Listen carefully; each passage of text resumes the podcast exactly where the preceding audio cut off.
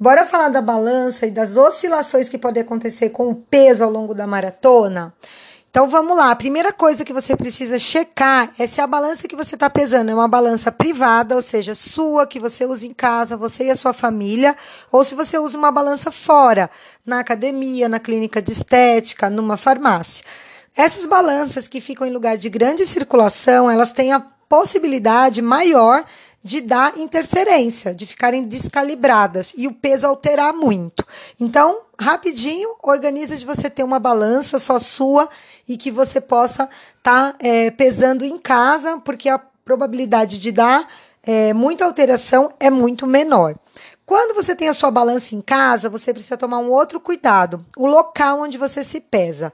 O piso, ele pode, trocando esse piso, ele pode ser é, alterar o seu peso. Ou seja, um dia você pesa na sala, outro dia você pesa no banheiro, outro dia você pesa no quarto.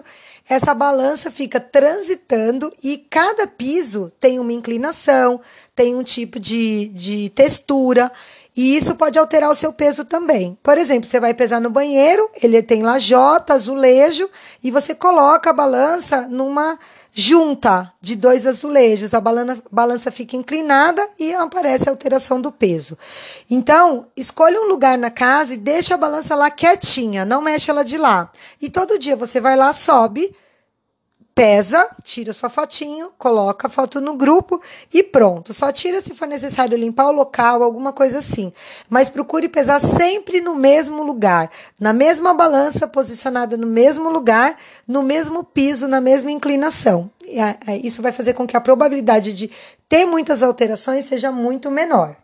Outra alteração de peso que a gente pode encontrar nesses dias na maratona é em relação à sua hidratação. Presta atenção: gordura e músculo, tanto para ganhar quanto para perder, não é de um dia para o outro. É um processo que o corpo precisa fazer ele precisa armazenar gordura, degradar gordura, ou aumentar a massa magra, ou perder essa massa magra. Então, esse peso que você vê oscilando de um dia para o outro, basicamente são duas coisas. Uma principal, hidratação, o jeito como você se hidratou no dia anterior.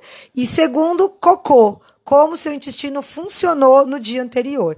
Sobre a hidratação, para cada 500 ml 500 gramas, aliás, de gordura que seu corpo queima, ele vai produzir 500 ml de água. E se você não beber água suficiente para o corpo entender que é para fazer a troca dessa água, ele vai reter essa água do metabolismo da gordura e você não vai perder peso. Ou seja, você precisa be beber de água e de chá e de fibra a quantidade que a gente indica de hidratação, que é 35 ml vezes o seu peso. Essa é sua quantidade diária de ingestão de líquido. Se você não beber essa quantidade de líquido, a balança pode oscilar. Seu corpo pode ter queimado gordura, mas retido a água desse processo. E aí você não vai perder peso. Sobe na balança, aquele peso tá ou igual ou aumentado. Então, cuida da sua hidratação. E a outra coisa que pode alterar a balança é o cocô, é a falta de funcionamento do intestino.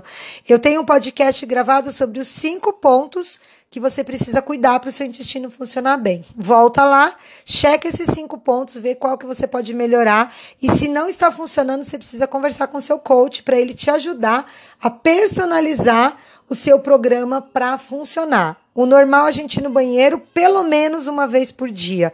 O ideal seria três vezes por dia. Para cada grande refeição, uma evacuação. Mas uma vez por dia, a maioria das pessoas se sentem bem, se sentem aliviadas, né? E o corpo funciona bem.